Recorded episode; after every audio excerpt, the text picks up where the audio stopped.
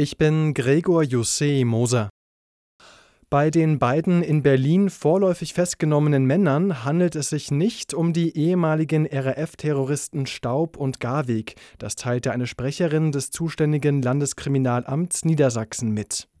Schwer bewaffnete Polizisten stürmen das Gelände in Friedrichshain. Dort leben Menschen in mit Graffiti geschmückten Bau- und Wohnwagen.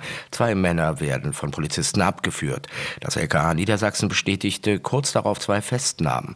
Die Vermutung geht um, dass nach Daniela Klette nun auch die beiden Ex-Terroristen Staub und Garweg gefasst wurden. Doch das entpuppt sich als Irrtum. Inwiefern die vorläufig festgenommenen Personen in Zusammenhang mit der RAF-Verhandlung stehen, sei Gegenstand der Ermittlungen, so das LKA LKA Niedersachsen. Aus Berlin Dirk Zeitler.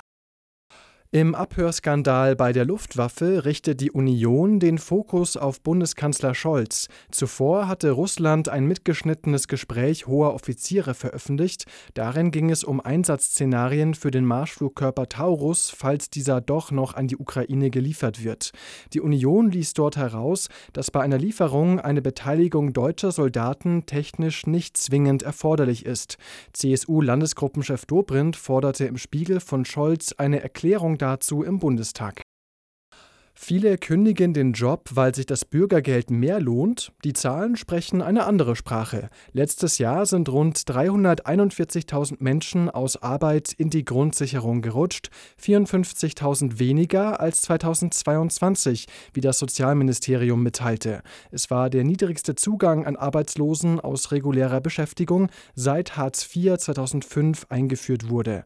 Belege, dass es seit der Einführung des Bürgergelds zu einer Welle massenhafter Kündigungen Kündigungen gekommen sei, gebe es nicht.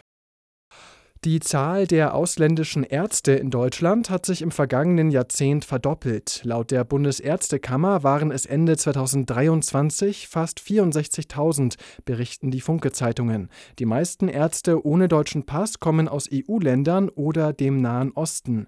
Ärztevertreter warnen vor wachsenden Problemen durch schlechte Deutschkenntnisse. Fußball-Bundesliga-Spitzenreiter Leverkusen kann den Vorsprung auf den FC Bayern mit einem Sieg heute auf zehn Punkte ausbauen. Die Werkself ist zu Gast in Köln. Anstoß ist um 15.30 Uhr. Zwei Stunden später empfängt Hoffenheim zum Spieltagsabschluss noch Bremen.